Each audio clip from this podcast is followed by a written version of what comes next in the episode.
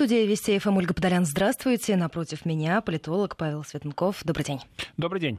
5533 Вести плюс 7 903 170 63 63 координаты нашего эфира. Присоединяйтесь, задавайте ваши вопросы и на смс-портале. Также работают э, WhatsApp, Viber, ВКонтакте, в Фейсбуке. Все ваши сообщения по ключевым темам обязательно в этом эфире озвучим. Ну что, ключевая тема, э, я думаю, которая еще будет иметь серьезное продолжение и развитие. Трамп подписал распоряжение о введении таможенных пошлин на ввоз стали и алюминия 25 и 10%. Соответственно, при этом США допускают льготы для Канады и Мексики. У меня главный вопрос. Получается, США пытаются себя изолировать таким образом от мировой экономики? Нет, они не пытаются себя изолировать. Дело в том, что Трамп пришел с программой, в частности, более честных э, торговых сделок. И э, одно из э, уязвимых таких ахиллесовых пят американской экономики является большой торговый дефицит. И с Китаем, и с Европой. И Трамп, собственно говоря, пытается что-то с этим торговым дефицитом сделать. Отсюда и пошлины с точки зрения стандартной экономической теории считается, что такие экономические э, преграды – это плохо, но на самом деле это позволит, скорее всего, развиваться американской национальной э, сталелитейной промышленности. То есть в данном случае Трамп, как он думает, работает именно на восстановление, реиндустриализацию американской промышленности. Но мы же видим, как сейчас уже нервно реагирует э, Евросоюз. А мы видим, какая реакция сейчас у Германии. Они собираются встречаться, обсуждать, что дальше а, с этим делать. Вот объясните, на ваш взгляд, как будут, в каком ключе будут в дальнейшем а, разворачиваться события и чем ответит Европа? Ну, дело в том, что Трамп пытается продавить как китайцев, так и европейцев, заставить их торговать э, в его представлении более честно, потому что Америка многие свои производства перенесла в предшествующий в период в другие страны, и сейчас Трамп э, исходит из э, противоположной политики, он пытается американскую да, экономику реиндустриализировать, вернуть рабочие места в США, и именно исходя из этой политики он пытается, например, провести новые переговоры в рамках НАФТА, то есть североамериканского торгового торгового блока, который включает э, не только США, но и Канаду и Мексику. И э, вроде бы переговоры идут. Во всяком случае, с Трюдо они недавно э, такие переговоры вели с канадским премьер-министром. То же самое сейчас с Европой. То есть, думаю, они будут договариваться и приходить к тем или иным компромиссам. То есть европейцам придется пойти на уступки американцам, э, потому что вот эти вот более честные торговые сделки – это одно из важнейших положений э, предвыборной кампании Трампа, а он, надо отдать ему должное, человек очень последовательный, то есть все, что он обещал в ходе выборов, он старается выполнить. Он постоянно говорил, что предшествующие руководители США заключали глупые, наносящие ущерб американской экономике сделки. Он обещал эти сделки пересмотреть и часть э, таких сделок уже пересмотрена. Ну, например, Обама заключил так называемое транстихоокеанское партнерство с государствами Юго-Восточной Азии. Трамп говорил о том, что это партнерство невыгодно для США, и поскольку оно еще не было ратифицировано, то есть не вступило в силу, он просто из него вышел. Э, ряд э, уже действующих соглашений, естественно, из них просто так выйти нельзя, как из того же нафта, там э, ведутся переговоры.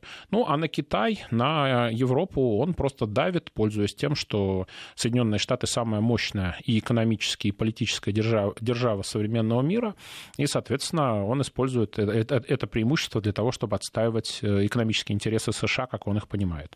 Ну, смотрите, мы уже говорили по поводу реакции ЕС, сожаление вызывает у Китая Южной Кореи.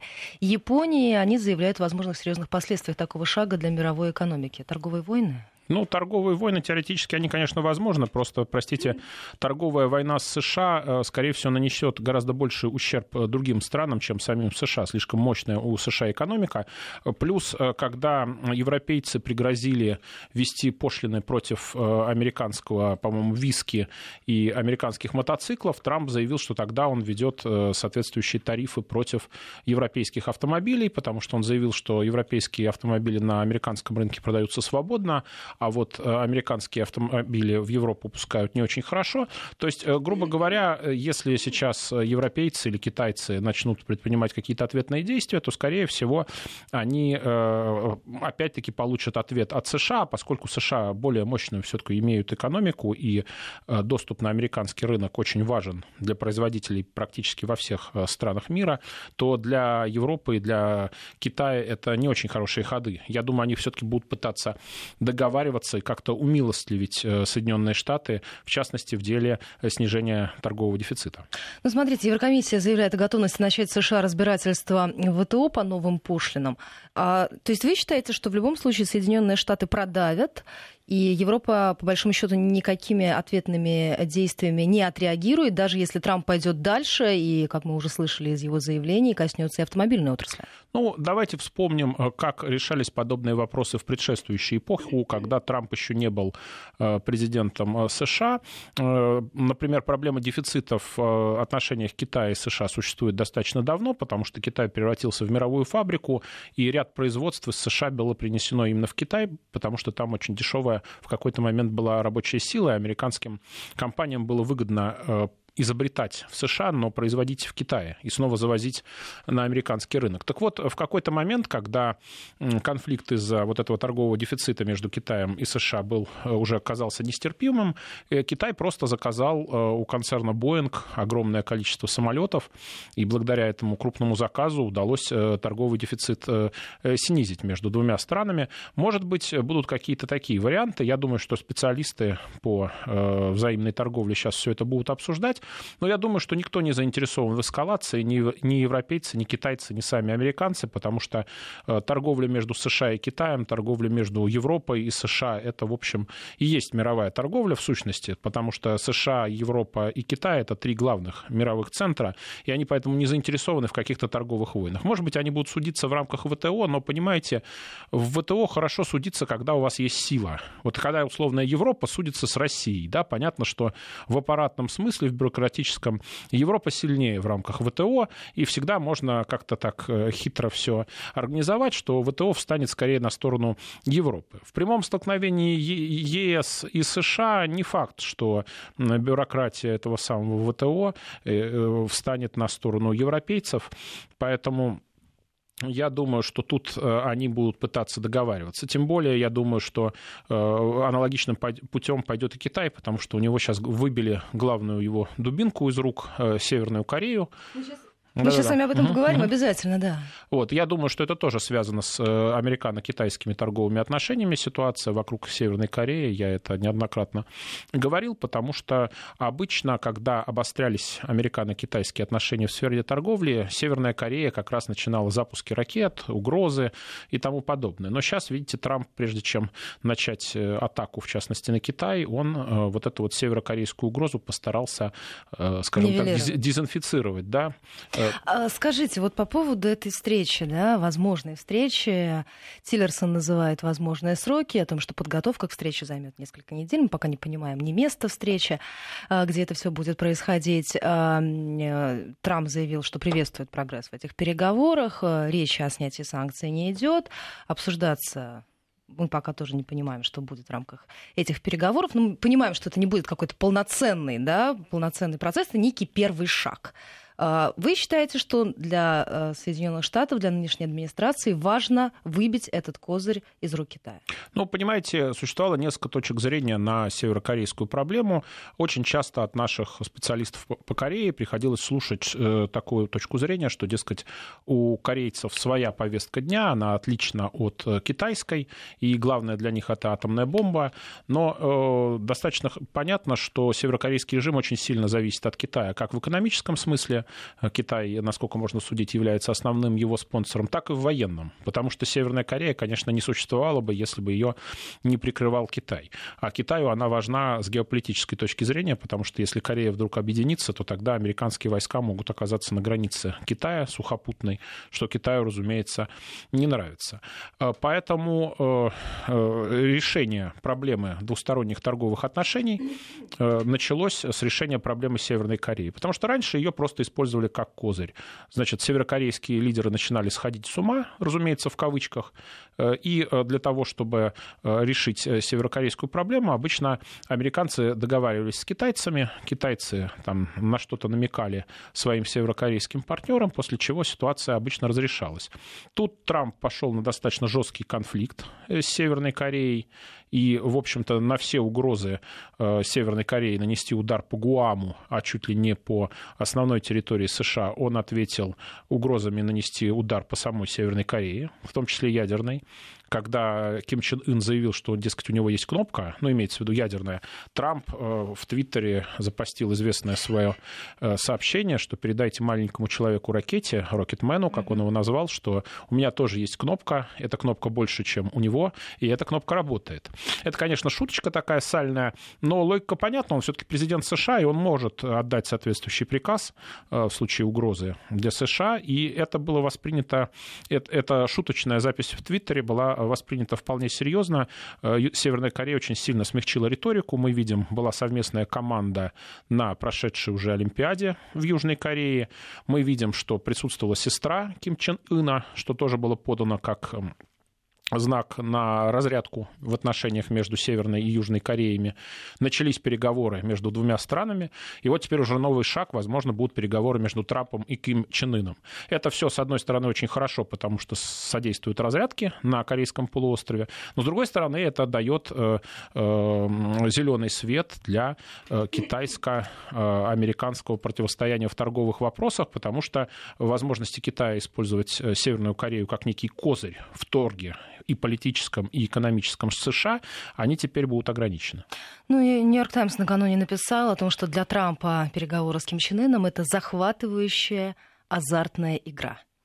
Ну, я не думаю, что это захватывающая азартная игра. Трамп э, очень крупный бизнесмен, и понятно, что он абсолютно рационален. То есть его вот эта маска такого шоумена э, и популиста, это всего лишь маска. Понятно, что он способен э, считать варианты достаточно далеко и способен к достаточно рациональному поведению. Никто не верил, что он победит на праймерис в США. Ну, вот там я, еще ряд специалистов в России, да и в Америке, но очень незначительное количество Никто не верил, что он победит на президентских выборах. Он каждый раз выигрывал вопреки э, всем прогнозам. Он способен к рациональному поведению, к, к далекому расчету вариантов. И, собственно говоря, это вот имидж такого, знаете, взъерошенного шоумена, э, дурачка, это именно то, что ему помогает в политике.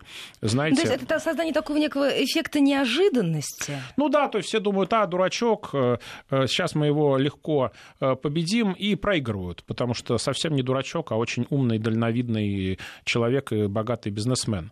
Ну, собственно говоря, знаете, э, приведу пример э, другого такого популиста, который был, но, впрочем, остается и сейчас, э, но все-таки был поколением раньше, потому что начал в 90-х годах. Это Сильвио Берлускони, бывший премьер-министр Италии, блок которого только что финишировал первым на прошедших в Италии парламентских выборах.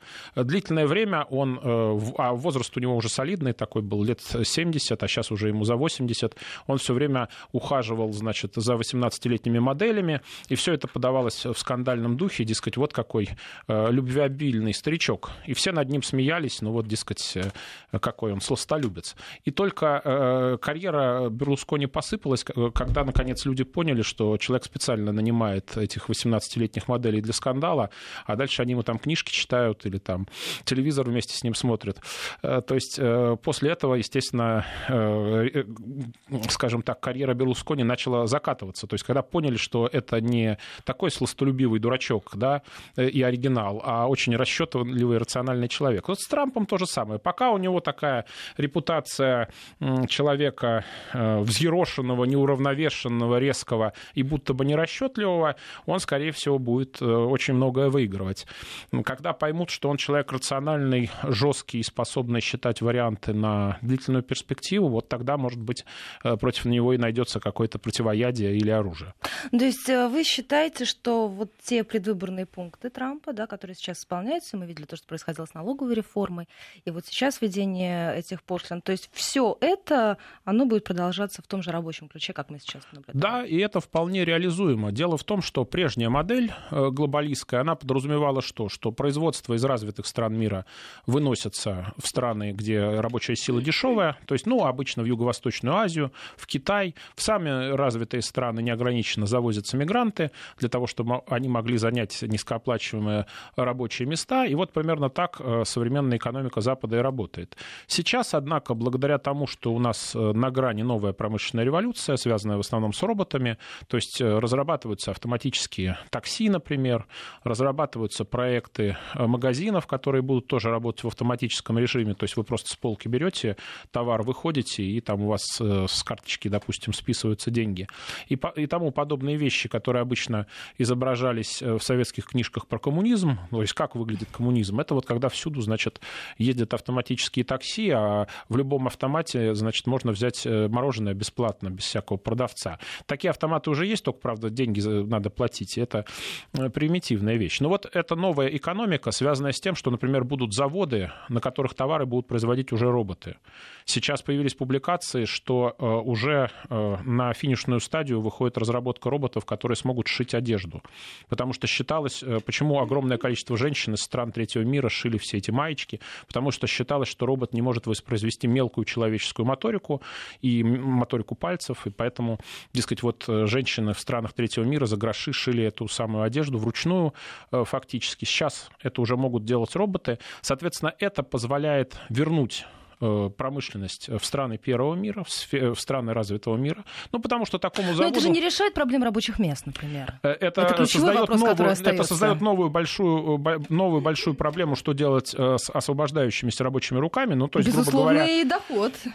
Да, да, да. То есть, грубо говоря, все условные таксисты, э, куда они денутся, если у нас будут автоматические такси. А если авто, будет безусловный доход, это уже практически коммунизм, да. То есть это уже значит, у каждого будет от рождения э, социальный пакет. Ну, коммунизм, опять-таки, не в стиле не в классиков марксизма-ленинизма, да. а в стиле э, футурологов.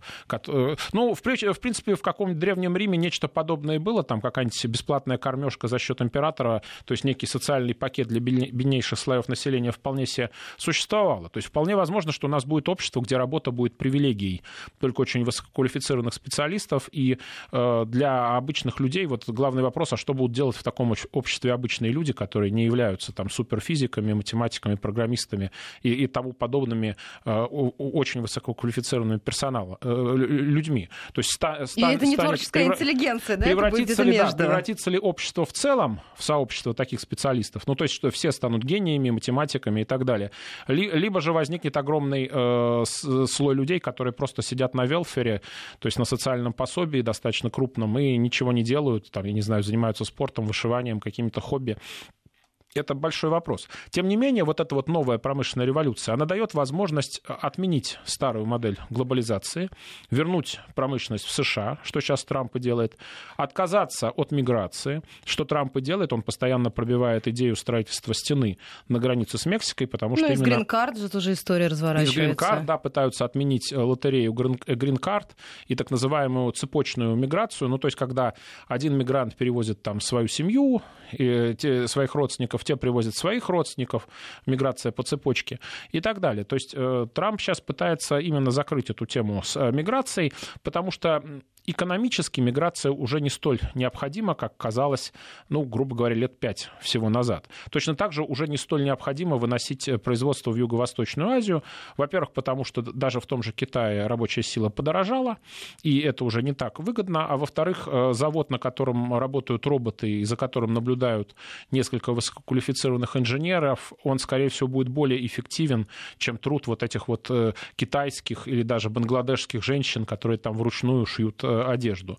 Поэтому э, программа Трампа, она вполне себе реализуема вот то, что он сейчас делает, и э, возвращение рабочих мест в США, естественно, вызовет э, к жизни иную стратегию бизнеса, то есть бизнес будет вынужден вкладываться в новые технологии, чтобы удешевить товары. Ну, потому что рабочая сила в США дорогая, значит, нужно меньше рабочих, а больше роботов, грубо говоря. И это сейчас уже можно организовать. То есть сейчас это уже является не футурологией, да, вот когда в нашем детстве спрашивали, ну, в будущем что будет? Да будут роботы работать. А робот представлялся такой человек, он весь квадратный, да, голова у него тоже квадратная, как телевизор, там у него вместо носа лампочка, вот он вместо человека работает.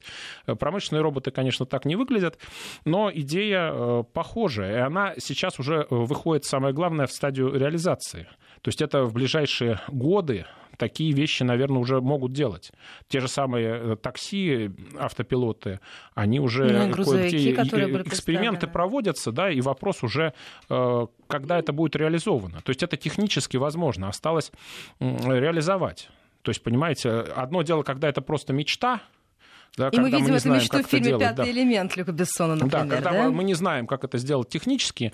Другое дело, когда мы примерно представляем, как это технически сделать, и вопрос э, только в том, чтобы, грубо говоря, э, некий образец э, доточить, доработать до нормальной модели, которая уже просто выйдет на улицу и будет ездить сама по себе. Поэтому экономическая программа Трампа, которая еще десятилетия назад, она выглядела, ну, аналогичные программы, которые предлагали партии, которые сейчас считаются маргинальными, крайне правыми, они все выглядели, э, эти программы, как прежде всего экономически нереализуемые. Ну как вы избавитесь от трудолюбивых мигрантов, если они вот э, все работают дворниками? Ну если будут автоматические какие-нибудь дворники, прекрасно, значит, это можно реализовать. Сейчас даже э, есть уже несколько лет, правда, не очень хорошо работающие пылесосы автоматические, да, вот вы его ставите, он ездит по вашей комнате автоматически там чего-то чистит. То есть все такие вещи можно, вот этот низкоквалифицированный труд, его могут исполнять исполнять уже, скорее всего, будут исполнять в ближайшие годы, наверное, механизмы. А это э, подрывает ту модель глобализации, которая существовала где-то, наверное, ну, может быть, с конца 70-х э, э, на Западе и позволяла западной капиталистической экономике не просто процветать, но еще и победить Советский Союз в конкурентной борьбе. Вы знаете, вот пока мы с вами разговаривали, разрешите ненадолго вернемся к первой теме, потому что поступила э, реакция заместителя председателя э, Еврокомиссии. Европейский Союз в целом должен рассматриваться как однородный торговый блок, и это реальность. И мы не можем согласиться с тем, чтобы Европейский Союз был разделен американской администрацией на различные категории. Мы сейчас прервемся. У нас впереди новости середины часа. Затем продолжим этот разговор. Я напоминаю, мне в гостях политолог Павел Светенков. И сразу после короткого перерыва вернемся и продолжим. В Москве 17.34. Мы возвращаемся в программу. Ольга Подолян у микрофона. Напротив меня политолог Павел Светенков. 5533 Вести и плюс 7 900 370 63 63 наши эфирные координаты. СМС-портал номер в WhatsApp.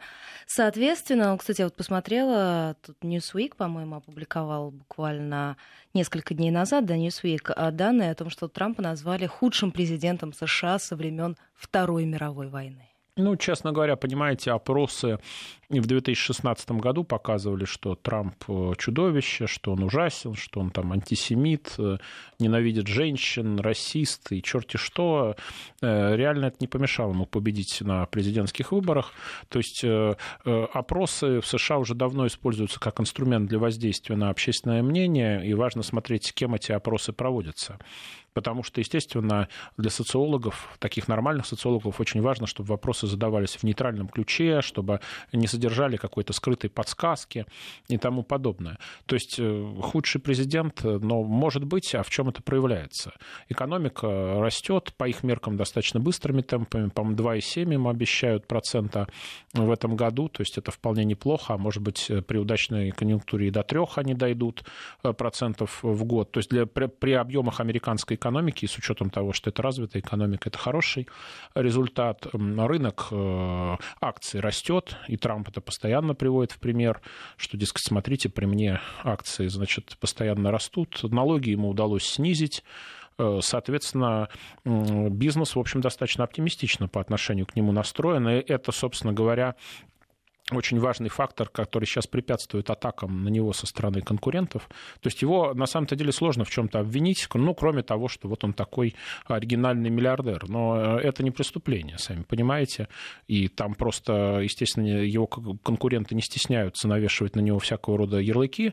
Вполне себе в стиле известного древнего рассказа Марка Твена «Как я баллотировался в губернаторы». Я напомню, что там герои этого рассказа обвиняли вообще черт во что. А вот. Ну, в данном случае американская политическая традиция вполне работает. То есть э, опрос еще не факт, что он показывает э, действительное отношение людей.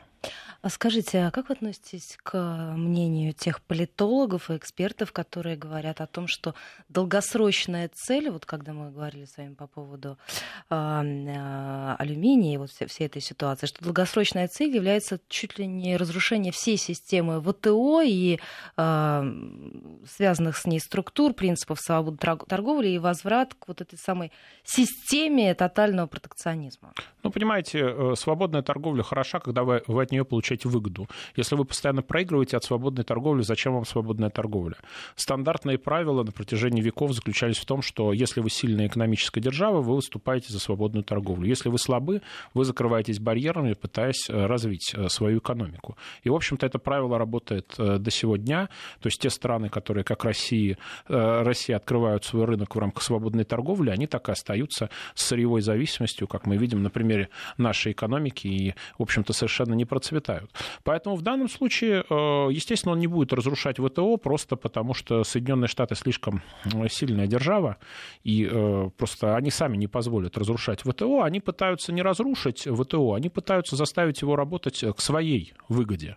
И, соответственно, заключить соответствующие соглашения и с европейцами, и с китайцами. То же самое Трампа обвиняли, что он намерен разрушить НАТО. А он не намерен разрушить НАТО. Он все время говорил, что за НАТО платит Америка, защищая процветания таких стран, как Германия, Франция и так далее. Он говорил, а может быть, эти страны еще будут платить побольше, тратить на свои вооружения, как, собственно, и было предусмотрено э, соглашениями, которые были достигнуты еще до Трампа. В итоге, насколько я понимаю, он все-таки потихонечку заставляет э, европейцев раскошеливаться. Хотя им было бы приятно, чтобы их охраняли американцы, за армию платили американцы, а они бы получали просто преимущество от э, американского защитного зонтика, а сами бы на вооружение тратили по минимуму. Но подобные попытки заставить союзников тоже вносить вклад в строительство военного блока, такого как НАТО, это не означает попытку разрушить НАТО. Это значит попытку просто заставить союзников тоже за, за, за него платить. И здесь то же самое. То есть э, его политика Америка First, Америка на первом месте. И Great Again. И, э, да, и сделаем Америку великой снова, да, и Америка first, Америка первая, да, на первом месте. Прежде всего, вот Америка прежде всего. Она как раз заключается в том, чтобы Америка от вот этой вот глобализации, от своего лидерства в демократическом свободном мире получала выгоду. Потому что э, в период до Трампа уже сложилась ситуация, когда Америка скорее бегает на посылках у европейцев, при Обаме, например, когда не очень хотел Обама в Ливии вмешиваться, но европейцы э, давили, они, они хотели свергнуть Каддафи. В итоге Америка в Ливию влезла, там обстреливали американские корабли крылатыми ракетами, Ливию помогли свергнуть Каддафи просто во имя интересов э, Англии и Франции. Э, ну, вот этой вот ситуации, от вот этой ситуации Трамп пытается уйти, он пытается сказать, что есть старший брат, а есть все остальные, и старший брат у младших братов, э, братьев на посылках бегать не будет. Давайте к другой теме перейдем. Еще раз назову наши эфирные координаты. 553320 плюс 7 900 370 63 63.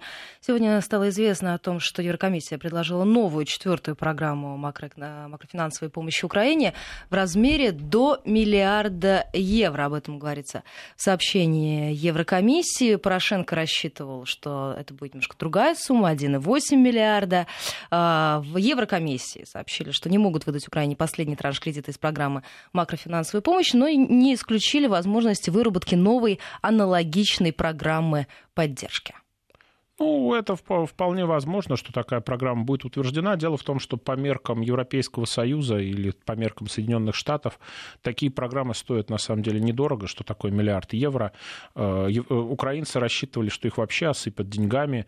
И в свое время Яценюк, когда он еще был премьер-министром, говорил, что он хочет, чтобы им помогали так же, как помогают Греции, э, забывая, что это означало бы, что помощь Украине обошлась бы европейцам в десятки, а может быть даже в сотни миллиардов евро евро или долларов, э, смотря в какой валюте считать. Э, европейцы, естественно, не заинтересованы в э, тотальной массированной финансовой помощи Украины. Украине они просто будут давать им небольшие, небольшие денежки на поддержание штанов, что называется, чтобы Украина, превратившаяся в самую бедную страну Европы, не рухнула окончательно.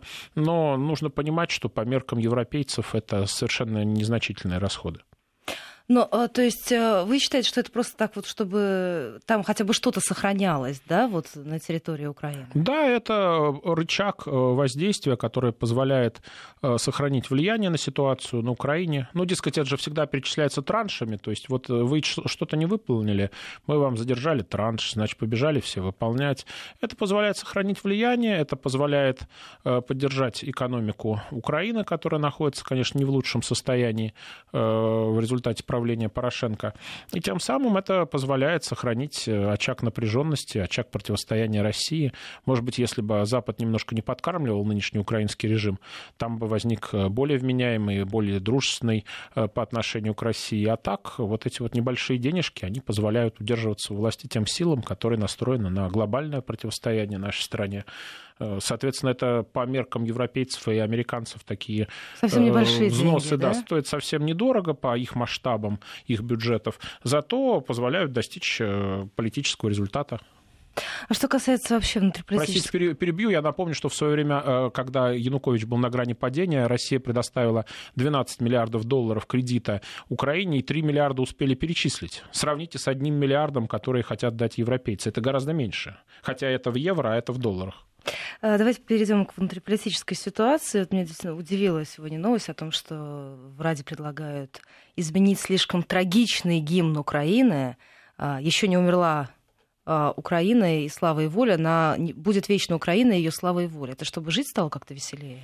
Ну, вы знаете, ощущение такое, что украинский гимн списан во многом с польского. Еще Польша не сгниела, пока мы живем и, соответственно, интонации те же, э, ну, может быть, они заменят на что-то более веселое. Дело в том, что э, современная украинская культура, она подразумевает, что, э, например, украинский язык очень гибкая и подвижная система, где слова многие меняются просто ради того, чтобы они были не похожи на русские. Ну, например, мне в свое время специалисты приводили этот пример, что слово «карта», которое изначально было в украинском языке, как и в русском, пытались заменить на «мапа», это, ну, мэп, карта по-английски, это англицизм. Там э, вертолет заменили на, винто, на винтокрыл, ну, это советский журналистский штамп. Винтокрылая машина писали.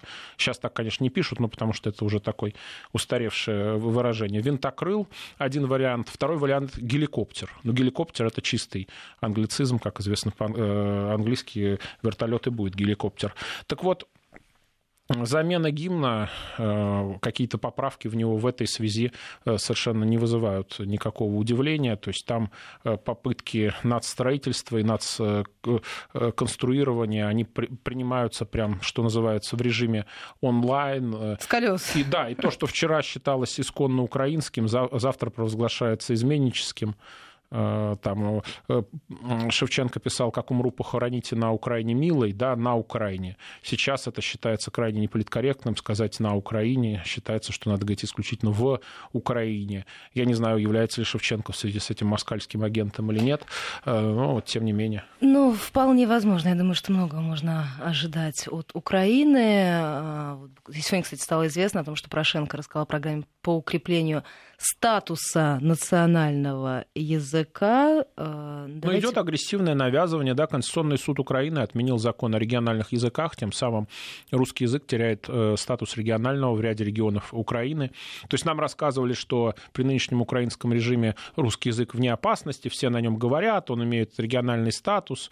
Утверждение, что русский язык на Украине под ударом это все клевета. Нет, на самом деле мы видим, что давление на русский язык продолжается. Мы сейчас прервемся на подробную информацию о погоде сразу после короткого перерыва продолжим. 17 часов 48 минут в Москве. Мы возвращаемся в программу 553320 плюс 7 900 370 63 63 эфирные координаты. Политолог Павел Светунков у нас в гостях. А, мы с вами, пока у нас был региональный блок а, и погода, захотели вернуться буквально на несколько шагов назад к теме, которую обсуждали до перерыва, потому что вот буквально сегодня поздно ночью а, по московскому времени стало известно о том, что и Маск пожаловался Трампу на завышенные автомобильные пошлины в Китае. Ну да, вот мы видим, что Трамп в своем ой, прошу прощения, Элон, Илон Маск в своем твиттере пишет, что американские автомобили, когда они экспортируются в Китай, они, за них нужно заплатить 25-процентную пошлину, а когда китайские ввозятся в США, они платят 2,5%, и это существенная разница, и Маск требует равноправия в торговле с Китаем по данному параметру.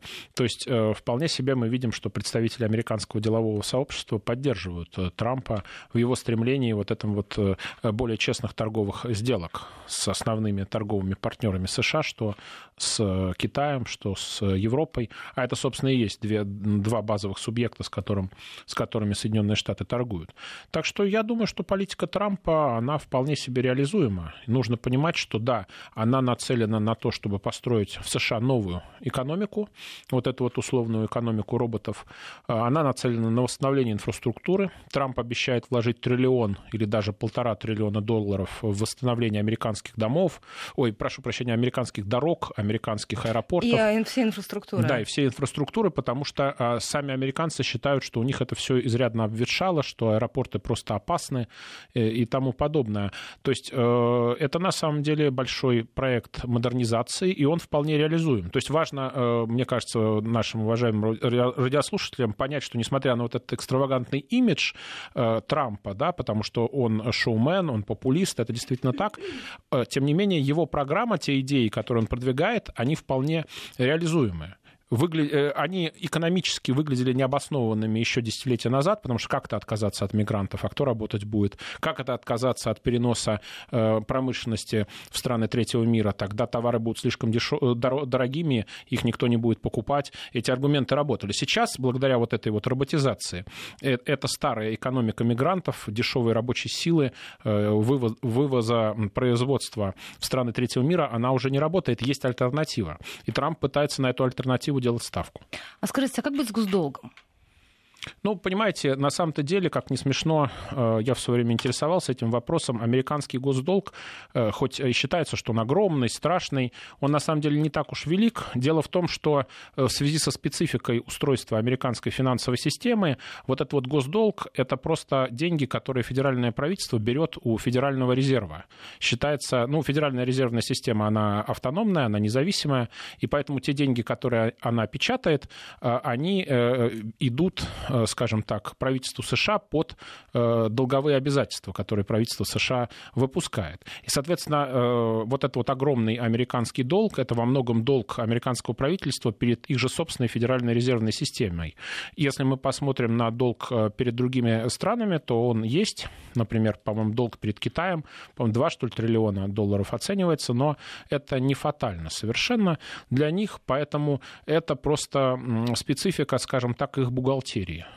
То есть каждый доллар, который Америка... Вот в других странах э, правительство просто печатают деньги, соответствующие центральные банки, а у них это оформляется как, э, как взятие денег взаймы у их собственного центрального банка, у ФРС, и, соответственно, такой поэтому огромный долг. Ну, когда-нибудь же все равно придется с этой большой темой разбираться. Насколько я понимаю, дедлайн по госдолгу у них отодвинут на февраль 2019 года, да? То есть, э, ну, понимаете, все время стращают этим госдолгом. Вот сколько я себя помню, э, что но огромный... Растет. Э, он растет, да, но пока никаких ужасов от этого не происходит. И пока что, в общем-то, нет впечатления, что Америка обанкротится. Понимаете, долг может быть большим. Вопрос, когда вы его должны выплатить и сколько вы тратите в актуальной реальности на его обслуживание, то есть на выплату процентов.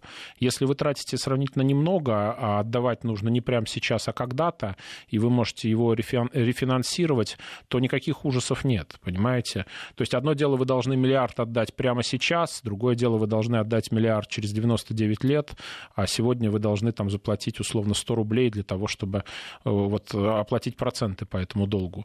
Понимаете? То есть тут э, э, все зависит именно от параметров. А параметры, скорее всего, правительство себе выбьет хорошее, в случае необходимости как-нибудь этот долг хитрым образом погасит. А что с оборонным бюджетом будет? Э, начались слушания да, по оборонному бюджету США mm-hmm. на 2019 год, и там э, звучали вот эти дикие заявления о том, что Пентагон допускает возможность уничтожения России э, подлодками, ну и так далее. Как вы считаете, будет расти? Ну, Трамп пришел с программой повышения военного бюджета, и, э, собственно говоря, а, а, среди группы его поддержки ветераны силовых структур э, составляли очень важную часть. То есть э, Трамп постоянно говорил, что мы должны заботиться о наших замечательных ветеранов, и, в общем-то, силовые структуры — это одна из опор его избирательной кампании. Поэтому, я думаю, конечно, военный бюджет будет увеличен. И, естественно, это, опять-таки, часть вот этой вот программы модернизации. То есть утверждается, что американское господство будто бы схлопывается, Америка теряет э, влияние в мире. Я думаю, что в условиях, э, если ему удастся модернизировать экономику, если ему уда... а это вполне вероятно, если ему удастся поднять расходы на оборону, влияние США не только не уменьшится, но увеличится, потому что у них уже под 700 миллиардов, э, собственно говоря, военный бюджет, а у Китая он оценивается, а это вторая по значению страна в военном смысле, по военным расходам оценивается в 200 миллиардов долларов, и то не совсем понятно, точно ли это цифры, или это западные аналитики стращают свои правительства, чтобы выбить из них еще побольше больше, денег. Еще больше. Российский военный бюджет, если мне память не изменяет, оценивался в 70 миллиардов долларов, э, чтобы было понятно. То есть он в 10 раз меньше, чем американский. И рядом с нами где-то Саудовская Аравия по расходам, по военным. И дальше уже идут прочие великие державы, там Британия, Франция, Германия и так далее. То есть США очень сильно опережают все остальные державы мира по военным расходам, и они намерены делать так, чтобы эти военные расходы и дальше росли, во всяком случае при Трампе. И, соответственно, это будет означать, что американские военные силы, э, вооруженные силы получат новый толчок к модернизации. Я благодарю вас за этот разговор. Политолог Павел Станков был сегодня у меня в гостях. Мы э, прервем сейчас буквально несколько минут. Впереди новости начала часа. Спасибо.